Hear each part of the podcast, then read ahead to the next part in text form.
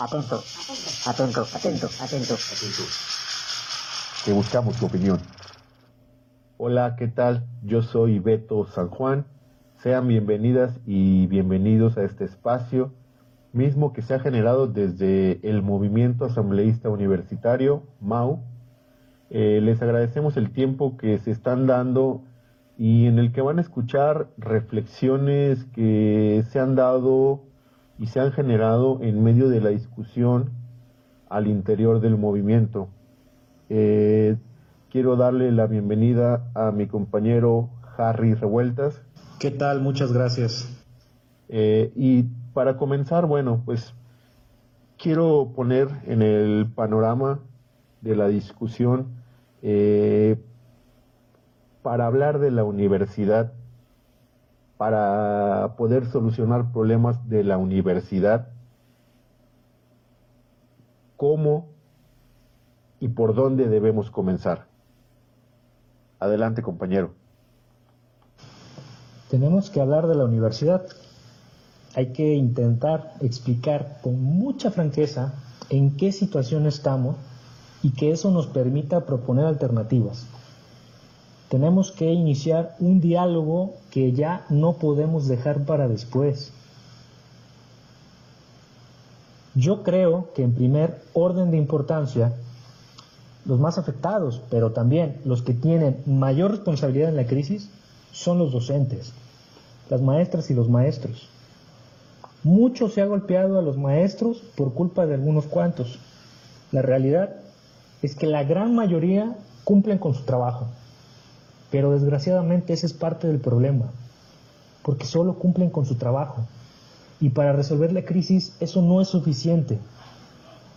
Muchos profesores sienten alguna forma de compromiso con sus líderes sindicales o tienen alguna lealtad hacia determinado grupo. Estos compromisos, estas lealtades, son lo que permite que el gobierno de la universidad siga funcionando como lo ha hecho perpetúan una forma de hacer la política al interior de la universidad. Y para resolver esta crisis tenemos que acabar con estos compromisos, tenemos que desconfiar también de los compañeros que promueven ese tipo de lealtades.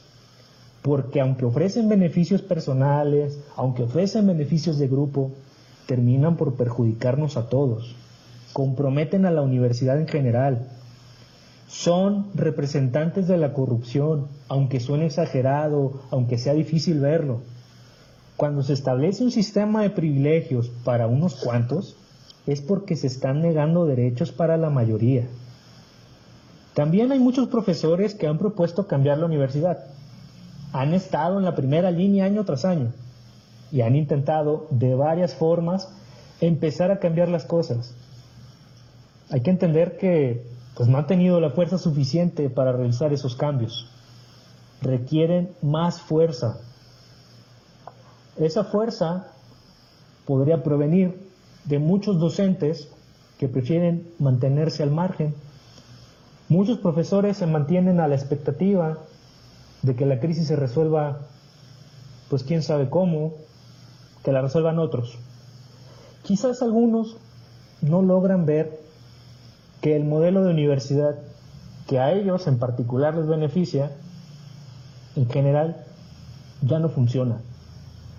Probablemente la mayoría esté esperando a que exista una alternativa real a la que puedan contribuir, una alternativa seria, consistente y decidida para transformar la universidad.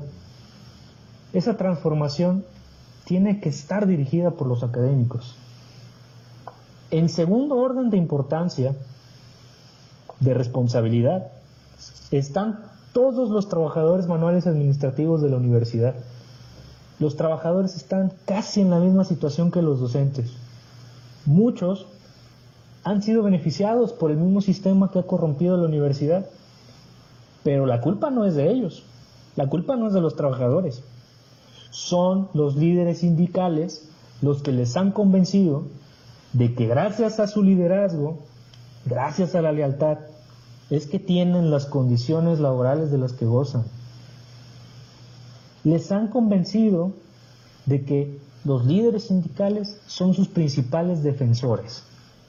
Eso le ha permitido a estos mismos líderes ocultar a plena vista que son ellos en su calidad y responsabilidad de líderes sindicales los que han tomado muchísimas de las decisiones que han llevado a la universidad a la situación en la que estamos.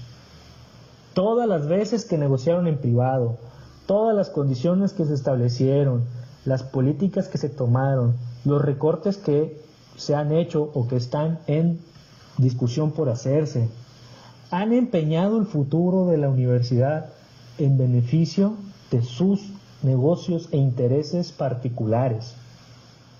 Esto es muy duro en las condiciones actuales, pero no es nuevo en la historia del sindicalismo en México.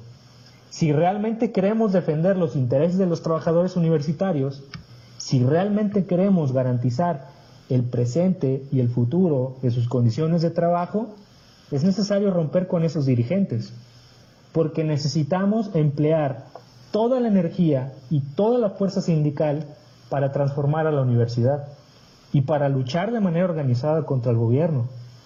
Eso no va a ser posible mientras sigan controlados por los mismos dirigentes, por los viejos compromisos, por las viejas lealtades.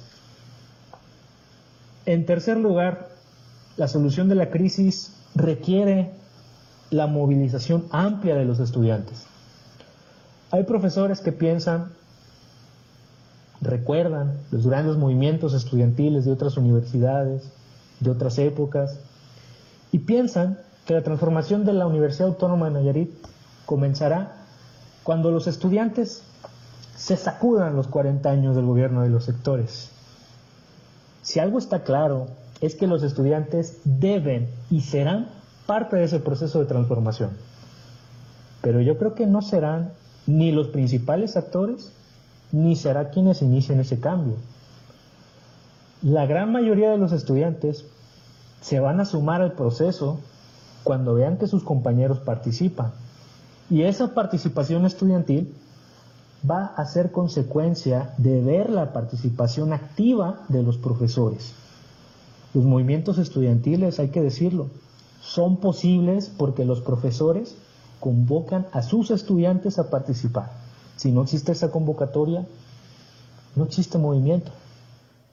Coincido totalmente con lo que comentas, compañero, y quiero comentar que, bueno, desde viéndolo desde un panorama al interior de la universidad, desde la discusión de estudiantil, eh, si se quiere tener un impacto afuera de la universidad, de donde la ciudadanía en general sea quien, quien le dé el sustento o el peso a, a las exigencias de la base trabajadora, eh, debe existir una organización que sea desde la base, eh, que no dependa de la estructura de gobierno o de lo que hacen llamar eh, los sectores.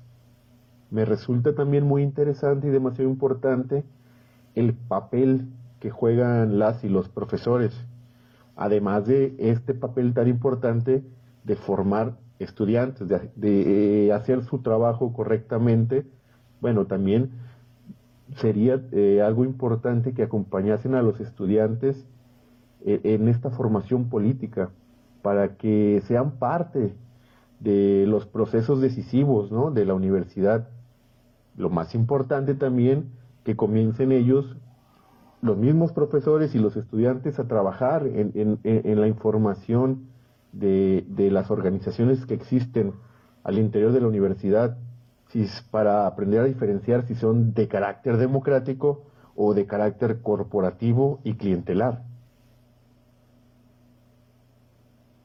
Bueno, muchas gracias al compañero Harry Revueltas por su aportación. Ahora, para terminar, le vamos a dar la palabra al compañero Héctor Ibáñez y quiero recordarles que pueden comunicarse con nosotros. La importancia de este espacio es generar un diálogo que nos lleve a la reflexión y a la acción en la problemática que estamos viviendo dentro de nuestra universidad. Muchísimas gracias y hasta la próxima. Gracias, como siempre un gusto participar y pues aquí estaremos hasta la próxima. Saludos.